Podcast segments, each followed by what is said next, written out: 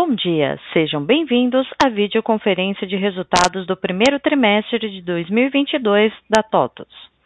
Estão aqui presentes Denis Hanskovitch, CEO, Gilsomar Maia, CFO, e Gustavo Bastos, vice-presidente de plataformas.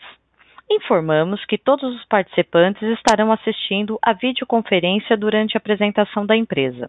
Em seguida, iniciaremos a sessão de perguntas e respostas para investidores e analistas, quando mais instruções serão fornecidas. Caso alguém que esteja escutando esta conferência pelo telefone necessite de alguma assistência, por favor, digite asterisco zero. Áudio e vídeo podem ser acessados pela internet por meio do link disponível no site de Relações com Investidores, ri.totos.com. Antes de prosseguir, gostaríamos de esclarecer que eventuais declarações que possam ser feitas durante essa teleconferência, relativas às perspectivas de negócio, projeções e metas operacionais e financeiras da TOTVS, constituem-se em crenças e premissas da diretoria da companhia, bem como em informações atualmente disponíveis. Considerações futuras não são garantia de desempenho. Elas envolvem riscos, incertezas e premissas, pois se referem a eventos futuros e, portanto, depende de circunstâncias que podem ou não ocorrer. Investidores devem compreender que condições econômicas gerais, condições de indústrias e outros fatores operacionais podem afetar o desempenho futuro da TOTVS e podem conduzi-la a resultados que diferem materialmente daqueles expressos em tais considerações futuras. Agora, gostaríamos de passar a palavra ao Denis, que iniciará a apresentação. A partir do slide 3. Por favor, Denis, pode prosseguir. Bom dia, pessoal. Como de costume, quero começar agradecendo a todos os TOTVERS, às suas famílias e a todos os nossos milhares de clientes e milhões de usuários espalhados pela América Latina, que seguem engajados e não medindo esforços para contribuir em nossa jornada para a construção e fortalecimento de um ecossistema 3D, três dimensões, onde a gente tem gestão, business performance e Techfin, interligado e interdependente. Bom, começamos 2022 em um ritmo parecido com o fechamento de 2021. Na dimensão de gestão, os atributos combinados, capacidade única de cross-sell e upsell, mais o portfólio de produto cada vez mais amplo e com uma qualidade e com mais qualidade, mais máquina de vendas e capacidade de pricing power, continuam nos impulsionando a novos recordes em um mercado não maduro e em expansão. Neste trimestre, destaque para os novos recordes na adição de ARR, no crescimento orgânico, no NPS e no desempenho histórico do incremento de receita de licença do modelo corporativo, que atingiu R$ 36.6 milhões, um crescimento de mais de 200% ano-contra-ano. Em business performance, seguimos com mandato e foco voltado ao crescimento, com avanço forte de 34% ano-contra-ano na receita recorrente e com novos investimentos e avanços em digital commerce e na estratégia de crescimento da RD Station via PLG, que é o Product Led Growth. Por fim, em Techfin, mesmo sazonalmente impactada, apresentou um crescimento de 25% na produção de crédito ano-contra-ano, com a carteira atingindo o recorde de R$ 1.8 bilhão e mantendo os baixos níveis de inadimplência. Sem falar, claro, da JV com Itaú. Esse movimento único e pioneiro endereça de maneira definitiva os temas de portfólio e, principalmente, de funding. Bom, passando agora para os destaques financeiros e operacionais no slide 5, vemos que as nossas locomotivas de crescimento continuam impulsionando o resultado da companhia, já que, mesmo com o forte resultado da receita de licenças do incremento do modelo corporativo, as dimensões business performance e Techfin, somadas ao SaaS de gestão, já representaram um terço da receita total e quase metade do crescimento ano-contra-ano.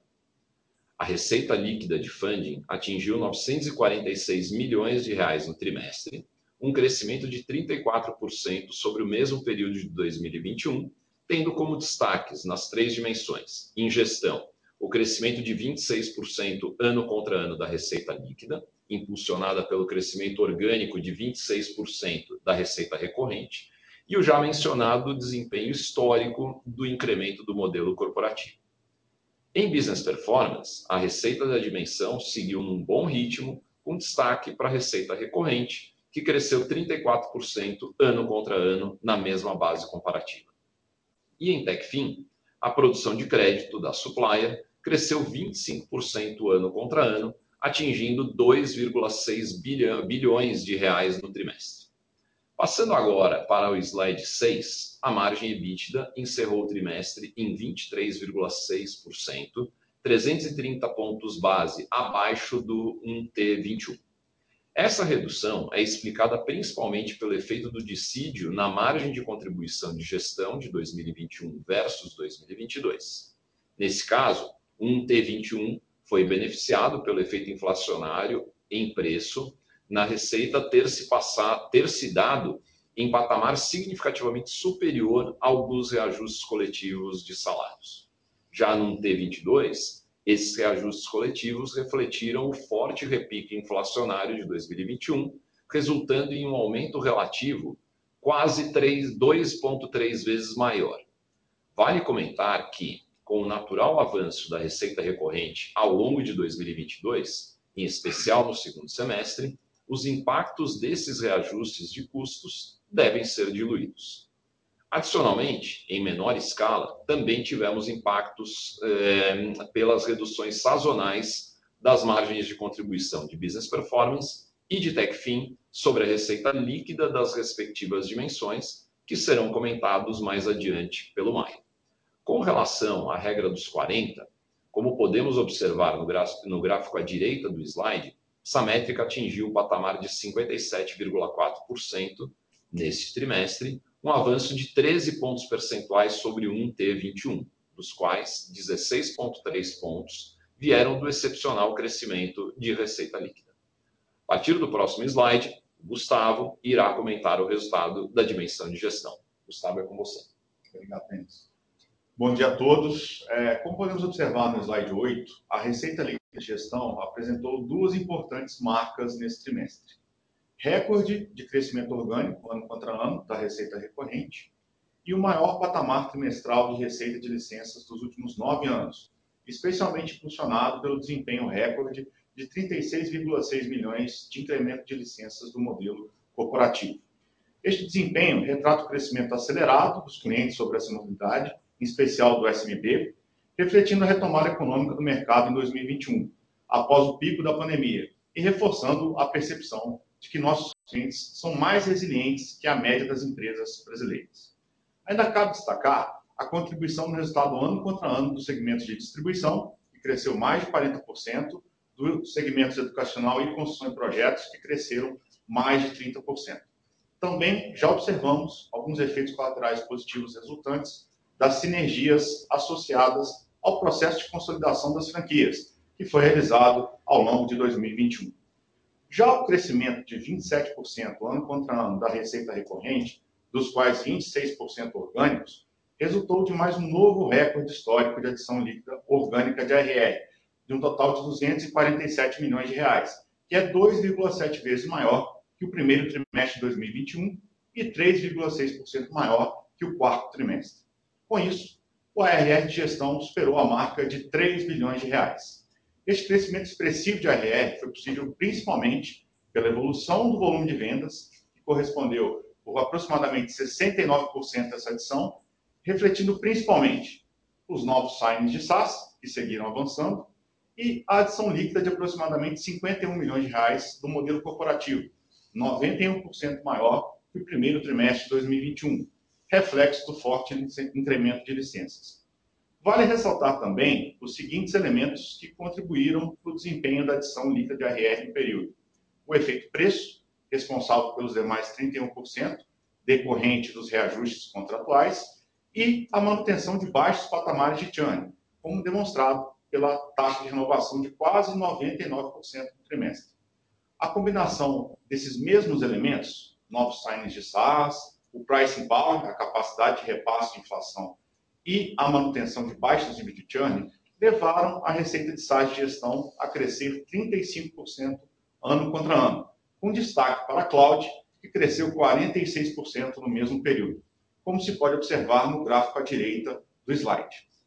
Vale mencionar que com uma estratégia híbrida, uso de nuvem própria e de nuvem pública, e multi-cloud, uso de mais de um fornecedor de nuvem pública, nós seguimos otimistas quanto à oportunidade de ampliação do tema de cloud em nossos clientes, lastrado principalmente pelos seguintes fatores: a ampliação do nosso nível de serviço através da expansão de nossas zonas de disponibilidade, o aprofundamento da especialidade desses serviços dedicados aos nossos produtos, como, por exemplo, a evolução da plataforma The Cloud e a escalabilidade que a gente consegue dar aos clientes nos temas de infraestrutura, dados e segurança. Passando agora para o slide 9, a margem de contribuição de gestão ultrapassou a marca de 450 milhões no trimestre, enquanto a margem de contribuição sobre a receita líquida da dimensão cresceu 130 pontos base versus o quarto trimestre de 2021 e manteve o patamar do primeiro trimestre de 2021. Considerando o aumento de quase 2,3 vezes maior do reajuste inflacionário aplicado na estrutura de custos em 2022 versus 2021, ao passo que a média dos índices inflacionários que impactam a receita se mantiveram em patamares estáveis, esse é um resultado que comprova a solidez e a estabilidade do nosso modelo de negócio. Agora eu passo a palavra para o Maia, que vai comentar os resultados de business performance e TechFin. É contigo, Maia. Obrigado, Gustavo. Bom dia a todos. É, como apresentado no gráfico à esquerda do slide 10, a receita líquida da dimensão Business Performance cresceu 33% ano contra ano na mesma base de comparação, tendo sido puxada pelo avanço de 34% da receita recorrente, que atingiu o patamar de 99% do total de receita dessa dimensão. A RR da dimensão, apresentada no gráfico no canto direito do slide, encerrou o trimestre em 284 milhões de reais, uma adição líquida de 15,6 milhões, patamar levemente abaixo do quarto trimestre, devido a aspectos sazonais da operação. A frente de Digital Commerce também segue evoluindo, tendo encerrado o trimestre com mais de 200 clientes em produção, isto é, que já estão gerando GMV é um patamar duas vezes e meia acima do patamar de 1T21. E o GMV já anualizado atingiu aproximadamente 300 milhões de reais, o que representa um aumento de 150% ano contra ano. Nós demos também um passo importante na execução da nossa estratégia de exponencialização dessa frente de digital commerce, ao trazer no mercado um novo head para essa operação, que conta com larga experiência e passagens em empresas como a Lynx e mais recentemente pela própria Vetex. Passando agora para o slide 11, a margem de contribuição da dimensão foi de 48%, um patamar inferior tanto ao primeiro tri do ano passado quanto ao quarto trimestre também. Isso se deu principalmente pelo maior nível de investimento em P&D, que é reflexo do momento e do mandato dessa dimensão, que é de crescimento de receita, e preparando as fundações para a liderança nesse mercado, que é de baixa penetração e de grande potencial de crescimento. Vale também destacar que, a despeito do atual mandato, essa já é uma operação lucrativa, com units econômicos bastante positivos, o que reforça o alto potencial de geração de valor dessa dimensão. Um exemplo disso é o produto premium de marketing digital da RD Station, que fechou o trimestre com uma relação LTV lifetime value sobre custo de aquisição de cliente próximo de cinco vezes. Agora eu vou falar sobre o resultado de Techfin no slide 12. A receita cresceu 49% ano contra ano, impulsionada pelo aumento da taxa Selic e pelo crescimento de 25% da produção de crédito nesse mesmo período. Já a redução de 10% na análise trimestre contra trimestre da receita de Techfin apresentada no gráfico superior esquerdo do slide, se deveu principalmente aos seguintes fatores. Primeiro, ao impacto negativo de 9,3 milhões referentes à cessão da carteira para o FDIC. Segundo, o impacto negativo de 2,9 milhões pela redução do volume de produção da carteira de crédito contra o quarto trimestre, foi de 2,3%. E terceiro, pelo impacto positivo de 3,5 milhões de reais por conta do aumento da taxa Selic no período. Com relação à cessão da carteira para o FIDC, que foi o primeiro elemento, associado à combinação de três elementos. O primeiro dele, o aumento da taxa de cessão, que é reflexo da alta da Selic. Lembrando que a taxa de cessão é o desconto aplicado pelo FIDIC na aquisição dos recebíveis é, da administradora da supply e que se converte no fundo ao longo do tempo em receita do fundo. Segundo elemento foi o aumento do volume de carteira cedida ao fundo. Isso como uma forma de otimizar o uso do caixa e eficiência da operação de crédito como um todo. E o terceiro elemento foi o aumento do prazo médio dessa carteira, que passou de 53,1 dias no quarto TRI para 62,9 dias nesse trimestre, o que aumenta a receita apropriar do fundo, diferida é, no tempo. Esta receita apropriar é reconhecida pro rata, portanto diferida, e atingiu o patamar de 26,3 milhões no trimestre, o que é 22% maior do que o patamar do quarto trimestre. Falando agora sobre a produção de crédito, essa redução de 2,3% frente ao quarto trimestre está ligada a um comportamento sazonal do primeiro trimestre, principalmente pela redução da produção das indústrias, devido ao período de férias coletivas e a entre-safra do agronegócio.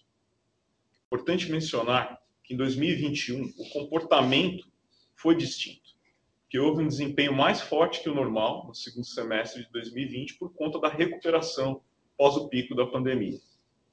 Adicionalmente, vale também comentar que a estratégia de cross-sell do produto Mais Negócio seguiu evoluindo. Neste trimestre, 58% dos novos afiliados em prospecção e 56% dos afiliados em implementação são de clientes TOTS, comprovando o potencial dessa solução em nossa base de clientes. Já a carteira de crédito líquida da provisão para perda esperada está apresentado no gráfico no canto esquerdo inferior do slide, atingiu o patamar histórico de 1,8 bilhão de reais no trimestre, o que é 30% maior ano contra ano. Isso se deu principalmente pelo aumento do prazo médio, que eu já comentei anteriormente, em especial das operações na agroindústria. A receita líquida de funding, apresentada no gráfico superior à direita, por 27% menor do que o trimestre anterior. Resultado já comentado por conta da redução de 10% da receita de TechFin e também pelo aumento de custo de funding de 30%.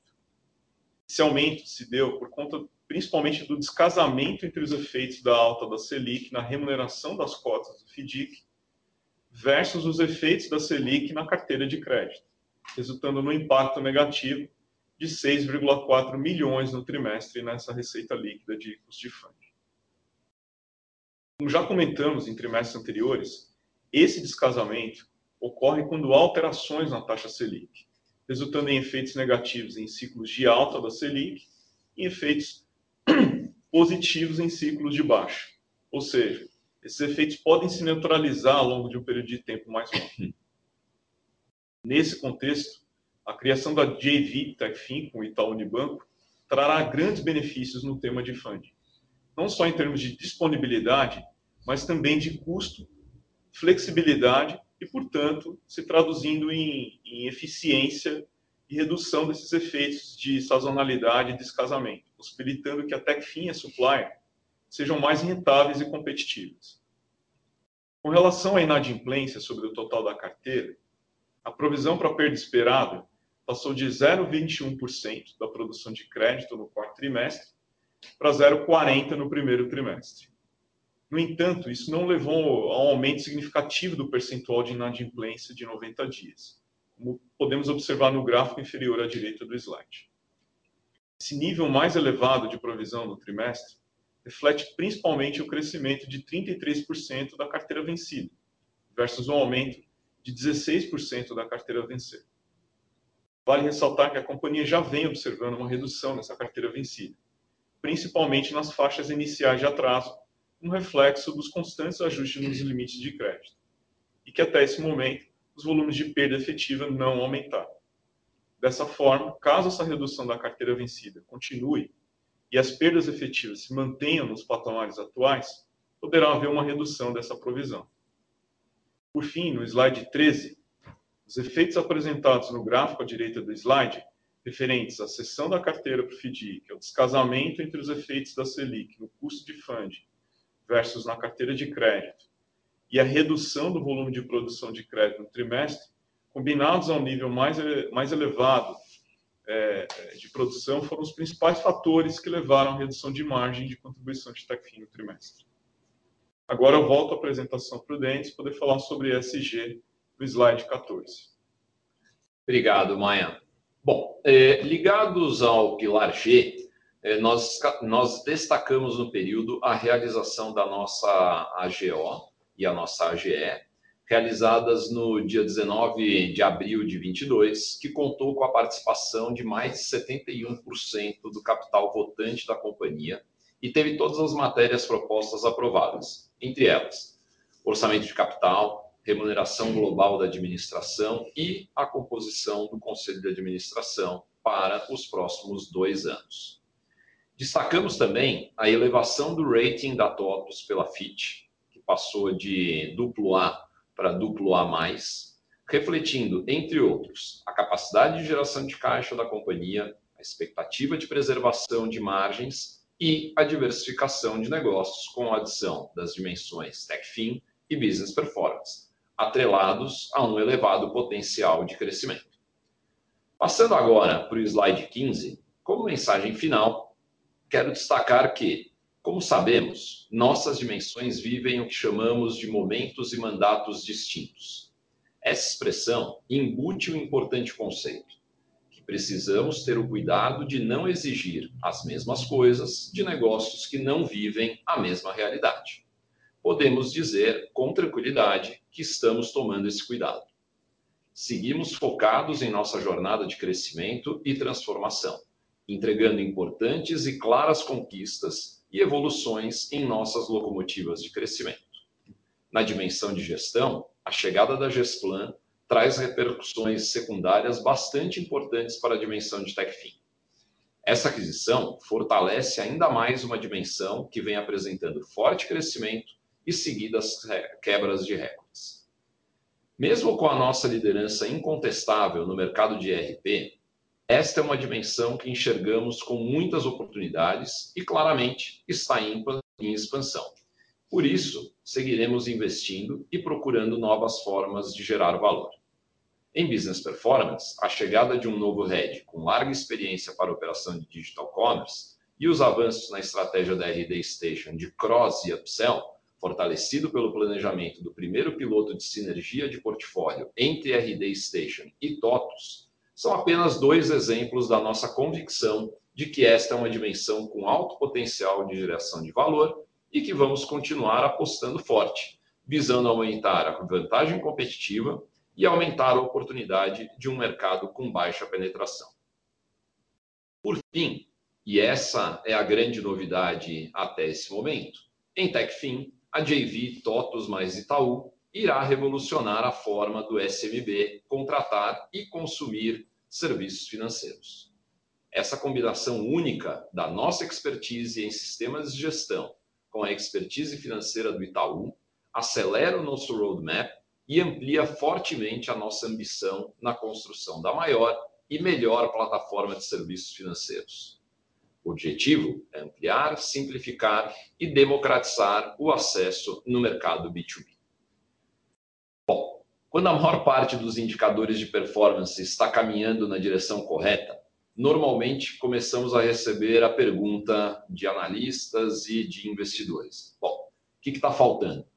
A resposta, nesse caso, é relativamente simples: tornar as três dimensões, que são sólidas de maneira autônoma, e um verdadeiro ecossistema integrado, interligado e interdependente. Claro, o desafio é executar essa construção. Exige tamanho, investimento, estrutura, sofisticação e capacidade em M&A. Esses atributos combinados que a TOTUS tem. acreditamos que a proposta de valor de ajudar as empresas a melhorarem o seu desempenho é forte e sólida, que o caminho, que a tecnologia é o caminho. Nossa jornada de construção desse ecossistema está em franco desenvolvimento e seguiremos adiante, buscando transformar a TOTVS no trusted advisor de boa parte das empresas brasileiras, sempre acreditando no Brasil que faz. Bom, agora ficamos disponíveis pra sessão de Q&A. Obrigado.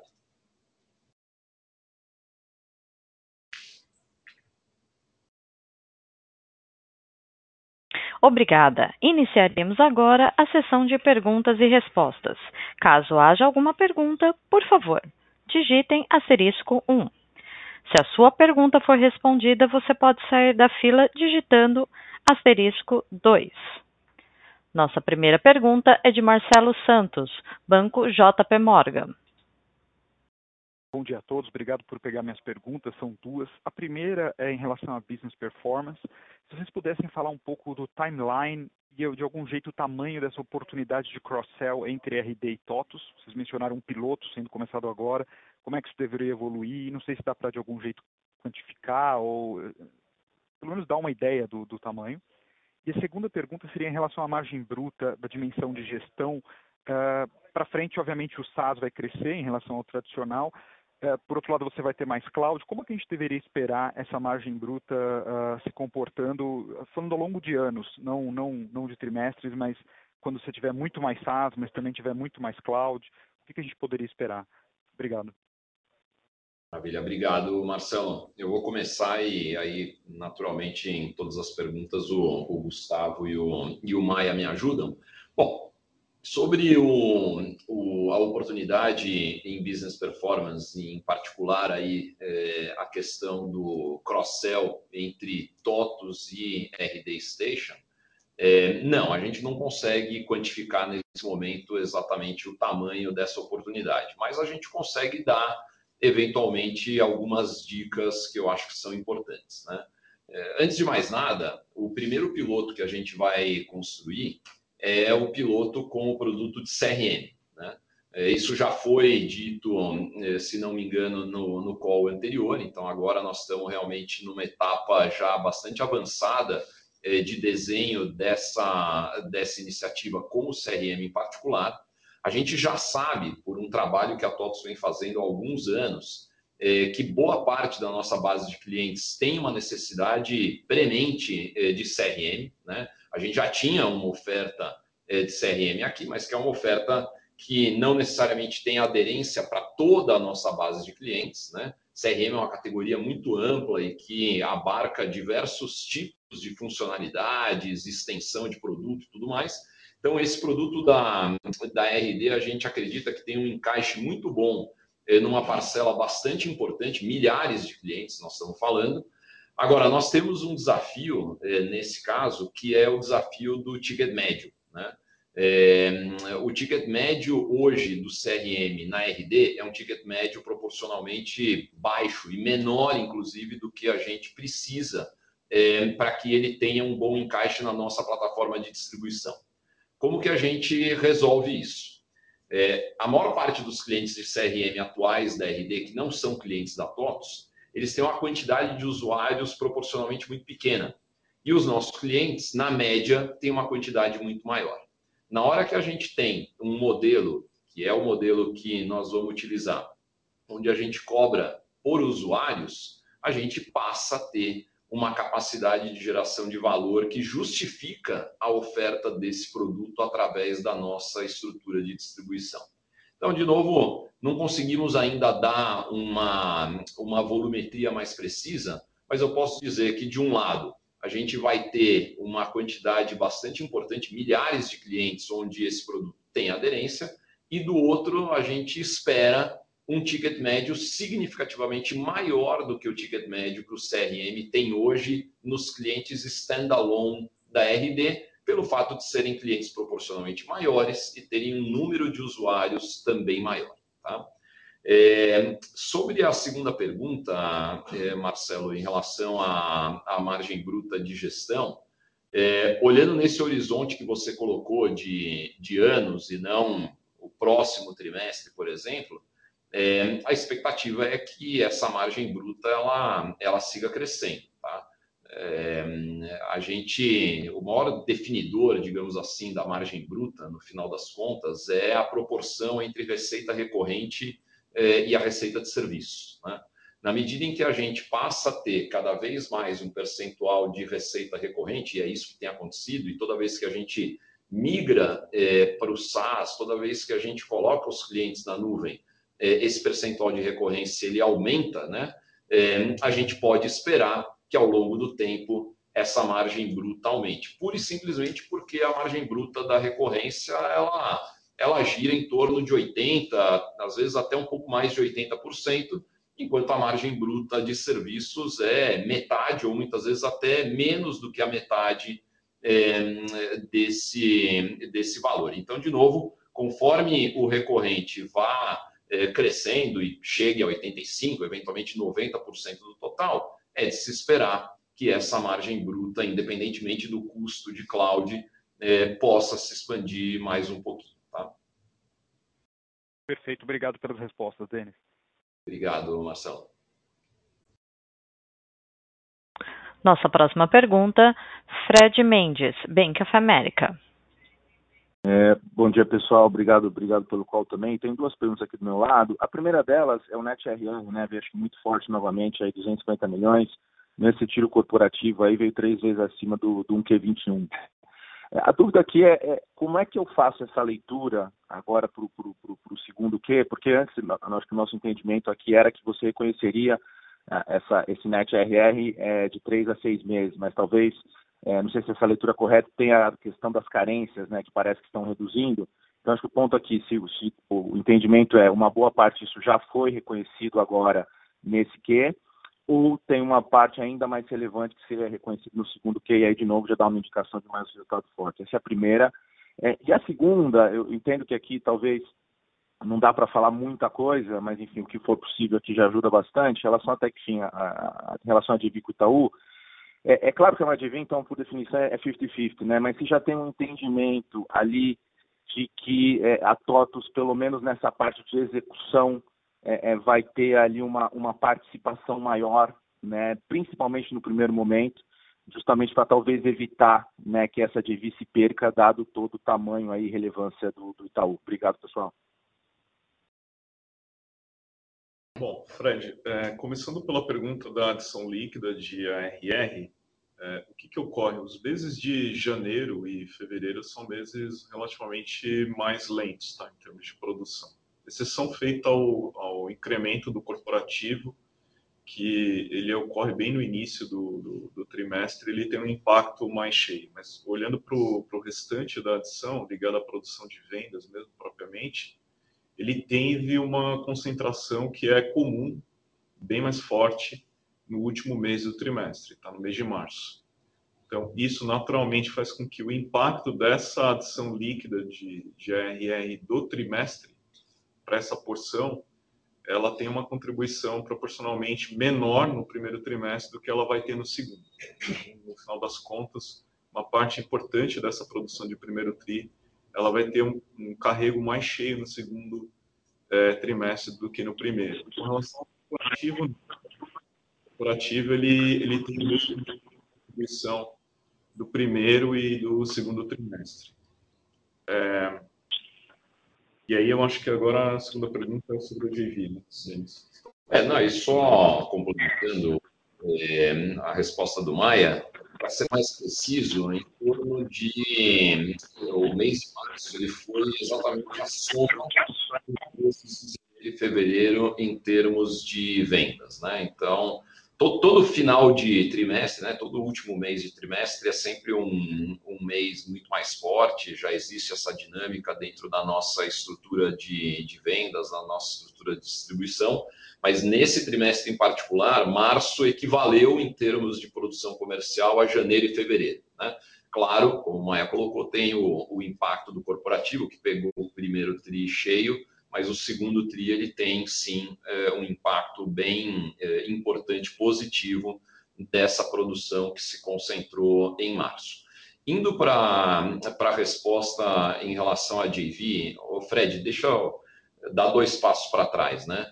É, antes de mais nada, a JV ela ainda não é efetivamente uma realidade prática, porque o que a gente fez, como sempre nesse tipo de processo, foi o signing, né?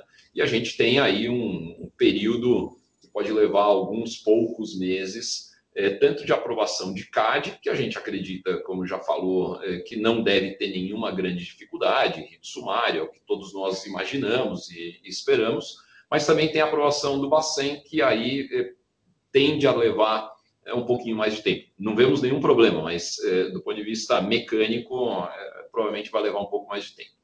Dito tudo isso, todo o processo de negociação que levou aí em torno de um ano, ele foi um processo que nos permitiu gerar um grau de, como é que eu vou dizer, de confiança e de conhecimento mesmo é, nosso para com o Itaú e do Itaú para conosco muito grande. Isso nos dá a tranquilidade e a confiança de que, primeiro, o Itaú tem clareza de que esse é um deal que a gente chama, e eles mesmos chamam, de totocêntrico. Por que, que ele é totocêntrico? Porque ele vai estar focando na base de clientes da TOTOS, porque ele vai estar criando vantagens competitivas que se baseiam exatamente na interligação e na integração com os produtos da TOTOS, e no uso efetivo dos dados que estão dentro do sistema da TOTOS. Né? Então, isso só já faz com que ambos os lados tenham a clareza de um, uma relevância da TOTOS muito grande. Agora, isso significa que será a TOTOS que dará as cartas dentro da JV sozinha? Não. Essa é uma JV que vai ser gerida em consenso, em parceria. Onde nós temos a tranquilidade de que o Itaú vai dar a devida atenção, independentemente do tamanho que ele tem. Porque nós temos mecanismos de governança que também foram explicados em vários calls que nós fizemos posteriormente ao anúncio da JV, que garantem que se não houver uma determinada performance, se não, de, se não houver um determinado cumprimento de ambos os lados, da TOTUS e do Itaú, do que nós chamamos de obrigações fundamentais, existem mecanismos nessa governança que garantem, por um lado, a correção de eventuais problemas e eventuais descumprimentos, e no limite, se essas correções não forem feitas ou não forem suficientes, há uma punição é, estabelecida, que eu obviamente não posso entrar no detalhe, mas que garante que ambos os lados vão precisar e, e certamente irão prover é, esse devido foco, essa devida atenção. Então, é, a gente nunca pode garantir, obviamente, que a gente vai ter sucesso em nada novo que a gente crie, mas eu, eu posso te dizer com tranquilidade, Fred, que o processo foi assim longamente discutido e, e a gente está muito tranquilo de que todos os mecanismos que foram criados vão dar é, para ambos os sócios a, a garantia de que eh, ambos vão estar dando a devida atenção, o devido foco e não vão medir esforço para tentar fazer com que essa JV seja o sucesso que todos nós queremos, tá? Perfeito. Super, super claro, Denis Maia. Muito obrigado. Obrigado, Fred. Nossa próxima pergunta, Victor Credit Suisse. Bom dia, Denis, Maia, Gustavo. Obrigado pela oportunidade de fazer as perguntas. É, do meu lado é uma só, é, na parte de TechFi. É, olhando para a posição de caixa de TechFi no final do primeiro TRI, a gente pode ver que vocês usaram muito do caixa FDIC e representa agora metade da posição de caixa atual. É, tendo em vista que a carteira de crédito aumentou no último trimestre com a expansão da carteira FDIC e ao mesmo tempo que a margem de contribuição foi comprimida por conta da Selic, é, é possível pensar, olhando para os próximos trimestres sem a JV, que a TOTS vai continuar priorizando o crescimento da carteira de crédito e possivelmente em detrimento é, da margem de contribuição? O Vitor, eu vou começar e, e aí eu passo para o Maia eventualmente aproveitar, inclusive, essa, essa tua pergunta para explicar um pouquinho mais de alguns itens aí é, da dinâmica da TecFin, em particular temas de hum, administradora, FDIC e efeitos que a gente foi colocando aí no, é, nas explicações do release, mas é, a resposta para você é de que o que a gente está sempre buscando é um equilíbrio, tá? É, no caso de crédito em particular, o que não quer dizer que é a mesma resposta para a TecFin em geral, né? Mas em crédito em particular, e aí, óbvio, a supplier, que é uma operação de crédito, a gente sempre está buscando o equilíbrio. Tá? É, crescimento, obviamente, é importante, a gente quer continuar ganhando share, a gente quer continuar trazendo afiliados novos, a gente quer continuar ganhando relevância dentro dos afiliados, tudo isso a gente quer. Agora, sempre, sempre preservando a rentabilidade. Então, não é um ou outro, são as duas coisas. Essa é uma operação que já tem uma maturidade, tem 20 anos de, de janela, então ela, ela segue dinâmicas que eu diria são muito parecidas com as dinâmicas que a gente tem dentro da dimensão de gestão, onde a gente procura exatamente combinar os dois elementos, crescimento por um lado e rentabilidade do outro. Então, só mais uma vez, em termos de crédito, não é crescimento ou rentabilidade. Crescimento com rentabilidade. Mas, Maia, te peço para você complementar aqui. Então, tudo bem, Denis. É, com relação a, ao fluxo aí, né, Denis, que você comentou, é, basicamente nós temos duas entidades ali na estrutura da Supply. Uma é a administradora de cartão de crédito digital, que é a Supplier administradora, e outra é o fundo é, de direito creditórios lá da, do cartão de crédito. Tá? A administradora é a grande, é a grande originadora ali que produz o, o crédito que é, opera ali juntamente com os afiliados. Né? Então, ela traz toda a produção e ela cede praticamente toda essa carteira para o FDIC.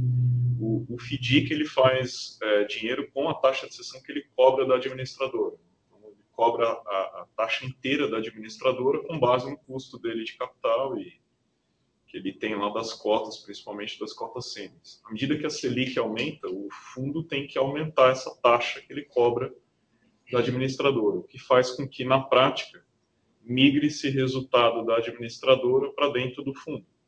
E aí o fundo carrega essa carteira no tempo, ou seja, na prática, quando a gente tem esse aumento da taxa de cessão, você está é, deslocando mais receita no tempo. Isso já vem acontecendo no ciclo de alta da Selic, mas nesse trimestre coincidiu também mais dois outros elementos. O primeiro dele é o aumento bem importante de prazo médio. À medida que você tem uma carteira mais alongada, essa taxa é, de desconto ela tem um efeito também de valor presente que é mais, mais importante na largada, então você difere mais receita no tempo. E a segunda coisa é que, a despeito da gente ter tido uma produção 2,3% menor que no quarto TRI. Por ela ser uma produção com prazo médio maior, quando você olha a crua, o resultado que essa mesma produção traz por mês, ela é um pouco menor. Então, proporcionalmente, é uma produção que, se a gente ajustar em termos de dia, ela, é, é ela tem uma queda mais relevante do que 2,3%. Então, essas duas coisas, somadas à primeira que eu expliquei do fluxo, elas também causam esse impacto que a gente comentou aí durante o call. Perfeito, Maia. Obrigado. Denis, muito claro. Obrigado. Nossa próxima pergunta, Christian Faria, Itaú BBA. É, bom dia, pessoal. É, obrigado aí por pegar minhas perguntas. Eu tenho duas aqui. A primeira é aqui em relação ao ARR, né? Vi que alguns analistas já até perguntaram, mas tentar entender um pouco mais do que, que vocês estão vendo aqui já ao longo desse segundo trimestre e também o que, que seria uma perspectiva para frente, né? Dado que a gente sabe que esse número que a gente tem visto acima de 200 milhões, ele tem sido bastante forte, principalmente comparado com o ano anterior. E se seria possível esperar isso olhando para frente, né? Ou ou, em outras palavras, né, quando que isso deveria normalizar o nível de crescimento, né? E aí, a outra pergunta seria ali em relação à TechFin, né? Eu vi que, por exemplo, a, o percentual de inadimplência ele permaneceu um pouco em linha com o que era o histórico, né, próximo de 0,8, enquanto que a PDD subiu bastante o custo ali do, do custos de despesa da empresa. Então, queria entender se isso já é um pouco do impacto daquelas reversões que estavam sendo feitas ao longo do ano passado. Obrigado. Obrigado. Olha, eu vou, eu vou responder a primeira e, e passo para o Maia falar um pouquinho de, de PDD. É, olha, em relação à RR, a gente, a gente tem uma expectativa boa. É, pelo menos por enquanto, as dinâmicas que a gente tem visto na nossa dimensão de gestão em particular é, tem sido positiva, tá? É, como, como eu falei agora há pouco, o mês de março, por exemplo, foi um mês muito forte para nós, né? A gente bateu basicamente o nosso recorde de, de produção de vendas, né? É, abril sempre tem uma, o que a gente chama de uma ressaca, né? É, exatamente porque o mês é, de fechamento do trimestre é muito forte, mas a expectativa que a gente tem para esse segundo trimestre é de uma produção de vendas também num nível bastante bom. O que significa que aquele ponto que a gente coloca, né, de que é, o efeito do dissídio no primeiro trimestre, ele, em particular nesse ano, onde o dissídio foi proporcionalmente muito maior do que no ano passado, né, foi mais de 10% esse ano e em torno de 4% no ano passado, ele, ao longo do ano, ele vai ser diluído. Né? No segundo trimestre, a gente vai ter um pouco menos de diluição, simplesmente porque o prazo é, vai estar ainda mais curto, além do fato da gente não ter o modelo corporativo em licenças se aplicando no segundo trimestre, mas no terceiro e no quarto, certamente essa diluição vai estar já totalmente refletida, e isso, combinado com a RR se mantendo num patamar é, muito bom, é, nos dá uma expectativa de é, uma performance na nossa dimensão de gestão ao longo do ano é, bastante positiva. Tá? Mas passo agora para o Maia sobre PDD.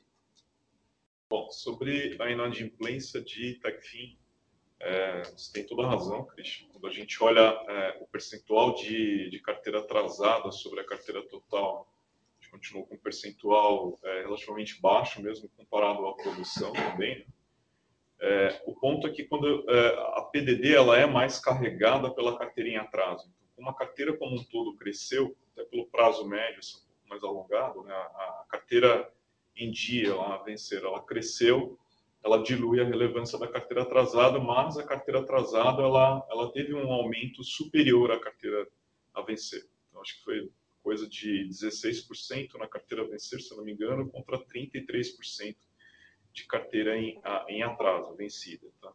É, isso foi detectado ao longo do trimestre, né? então foram feitos ajustes naturais no dia a dia da operação, na supply, de calibragem de, de limites, e a gente já viu isso é, sendo atenuado, a gente viu o que a gente chama de aberturas de atraso fechando, tanto que nós trouxemos no release já o snapshot da carteira é, de abril, e ali a gente já consegue ver que principalmente até 30 dias, de 30 a 60, a gente já vê uma queda já é, perceptível é, dessa carteira em atraso. Tá? Mas, naturalmente, a carteira atrasada é aquela que carrega a provisão Obviamente, isso não quer dizer que é uma carteira que já é perdida, né? não quer dizer necessariamente que isso vai se converter em perda, muito pelo contrário, né? o time tem trabalhado no sentido de reverter esses atrasos em recebimento e até aqui as perdas efetivas estão se comportando relativamente bem, né? parecido com o nosso histórico. Se isso se mantiver, a gente tem uma boa chance de é, ter uma reversão é, de uma parte, pelo menos, dessa provisão é, futuramente, tá? Então, é, é, uma característica da operação de crédito, né? você ter uma postura bastante conservadora, principalmente voltada à carteira em atraso, e ajustando, calibrando esses, esses limites para que as novas é, produções não, não acentuem essa questão. Tá? Então, até aqui eu acho que é um, é um item que, no meu ver, está tá sob controle. Não, perfeito, perfeito, pessoal. É, se você só me permite fazer um follow-up aqui nessa, nesse ponto, o, o Maia, é, esse, esse encurtamento da carteira agora, nesse, oh, desculpa, alongamento do, do período ele deveria ser entendido agora relacionado à sazonalidade da carteira, ou seja, olhando para frente, a gente deveria ter uma normalidade do, do desse, desse, dessa, desse período né, de giro da carteira e, consequentemente, dessa questão do custo relacionado ao, à sessão. Obrigado.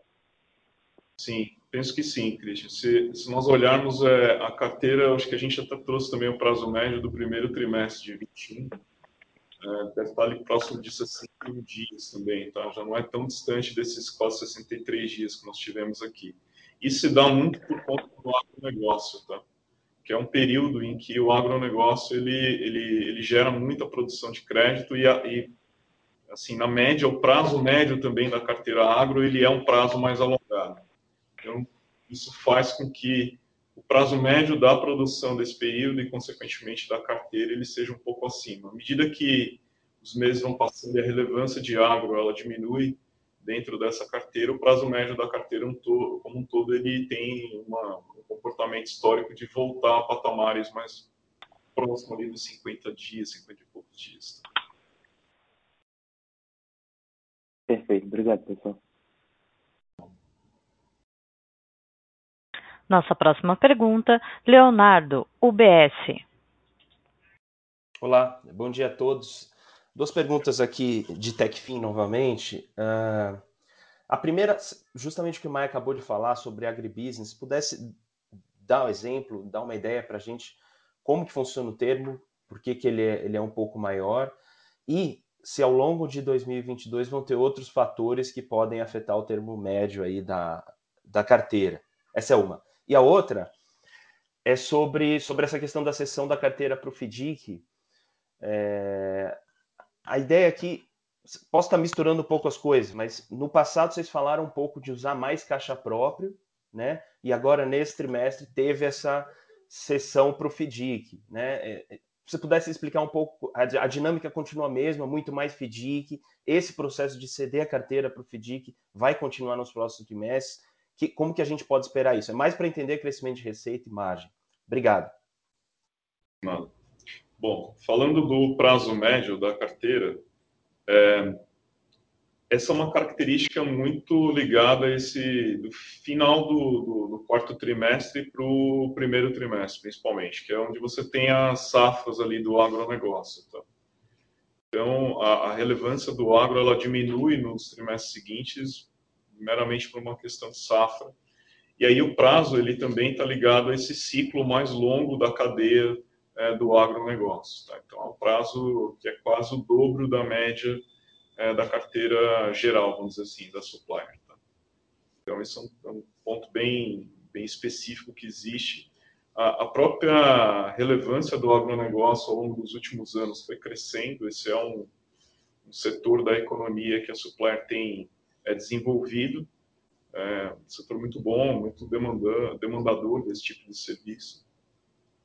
É, francamente, eu não vejo, não vejo, Léo, outros, é, outros nichos como esse que tenham uma relevância como o agro, por exemplo, que possa, é, pelo menos aqui no horizonte de tempo que a gente consegue enxergar, um, provocar um efeito parecido como esse, tá, de alongamento.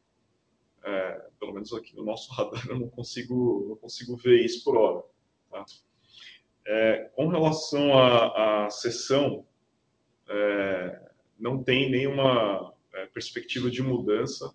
Né? O, o, que a gente fez no, ao longo do tempo foi otimizando o uso de caixa da operação. Né? Uma parte dos afiliados, é, no acordo com a supplier, ele tem um prazo de pagamento um pouco mais alongado. Em geral, o afiliado acho que recebe em torno de, sei lá, três dias aproximadamente. É, mas existe uma, alguns acordos com alguns afiliados que eles recebem quase em um mês. Então, isso gera um floating na administradora, porque ela recebe do fundo em D mais 2, D mais 3, se eu não me engano, e esse dinheiro dorme dentro da supplier ao longo do mês até você pagar esse grupo de afiliados que tem um prazo de recebimento um pouco mais alongado. Então, esse floating ao longo do tempo, é, nós estamos trabalhando para que ele também fosse usado como um recurso é, dentro da administradora para carregar um pedaço da carteira. Agora, isso é, tem um limite também, né? a gente trabalha com nível de seguro é um pouco maior ali para que a gente mantenha o risco total da supplier é, dentro dos limites que, que nós é, estabelecemos aqui. Tá? É, então, não, não vejo como a gente mudar muito esse, esse balanço. Nesse trimestre em específico, nós tivemos é, uma sessão mais concentrada num período logo após o aumento de taxa e que casou com esse alongamento de carteira. Então, isso fez com que a, a, a taxa que o fundo cobra da administradora tivesse um aumento substancial, seja pelo prazo, seja pelo próprio aumento da taxa Selic, que isso reflete automaticamente na remuneração das cotas do FDIC. Então, o FDIC tem que cobrar mais para poder ter recurso suficiente para remunerar as cotas. Então, na realidade, você retira recursos, receitas de dentro da administradora e leva para o fundo, e o fundo apropria isso no tempo. Isso retorna depois via cota subordinada, mas dentro de uma lógica é, de tempo um pouco mais estendida. Tá? Se ficou claro para você. Ah, se, se você me Sim, Maia. complementar só, Léo, só para complementar, eu acho que esses dois elementos, né, tanto o alongamento de prazo é, quanto essa, essa dinâmica de busca permanente de uma eficiência melhor no uso de, de recursos é, de funding, são duas dinâmicas muito positivas. Né? É, elas eventualmente têm impactos é, circunstanciais, como está acontecendo nesse trimestre, que não são positivas, mas o cômputo geral desses, dessas duas coisas é positivo. Quando você alonga o prazo é, da, da tua carteira, é, isso significa que se você continuar tendo o mesmo nível de produção que você tinha, a tua carteira vai aumentando, porque você vai carregando aquilo é, por um tempo por um tempo mais longo. Então é positivo. É, agora gera esse efeito, obviamente, que o Maia explicou. E do lado do uso maior é, do floating da, da supplier, são dois aspectos positivos. Né? O primeiro é que o floating ele vai aumentando exatamente pelo crescimento da operação. Né? Então, o fato de ter mais disponibilidade na administradora já é um sinal de que o negócio segue é, crescendo num ritmo adequado. E a segunda é, é, que quando a gente usa efetivamente o recurso de floating da administradora, é, do ponto de vista daquela operação ao longo do tempo, você está tendo um uso menor de um recurso mais caro, que é o recurso do, da cota sênior e mezanino do FDIC. Quanto mais a gente tiver a possibilidade de usar floating, menos recurso remunerado a gente vai precisar ter dentro do FDIC. Claro que, de novo, existe um balanço é, no sentido de risco, do próprio tamanho desse floating, né? mas o cômputo geral disso é extremamente positivo e é por isso que, obviamente, a escolha é feita independentemente do impacto disso no curto prazo não ser é, um impacto positivo. Ao longo da vida do, daquela, daquele uso, daquela sessão, é extremamente positivo. Tá? Boa, ajudou bem. Obrigado, Denis. Obrigado, pessoal. Um abraço. Obrigado. Lembrando que para fazer uma pergunta, basta digitar asterisco 1. Para retirar a sua pergunta da fila, favor digitar asterisco 2.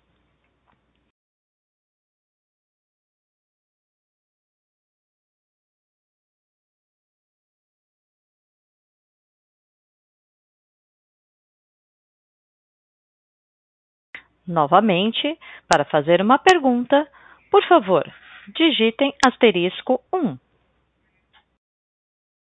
Para retirar a sua pergunta da fila, digita asterisco 2. Obrigada. Não havendo mais perguntas, gostaria de passar a palavra para o Sr. Denis para as considerações finais. Maravilha, obrigado.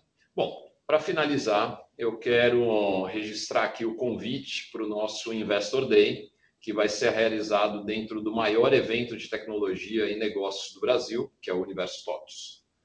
Bom, após dois anos é, onde a gente não teve o universo, a gente está voltando com um evento, com uma programação muito legal, muito bacana, reunindo grandes nomes de mercado e os nossos maiores especialistas em dois dias de muito conteúdo.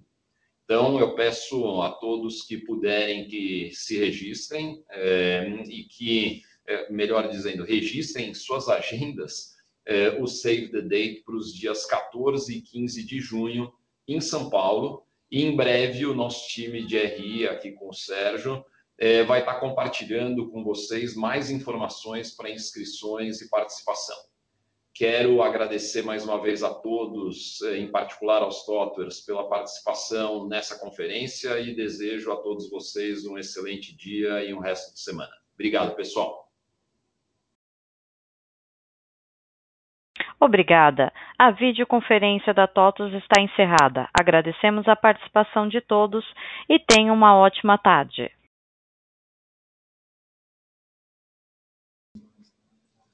Fechado.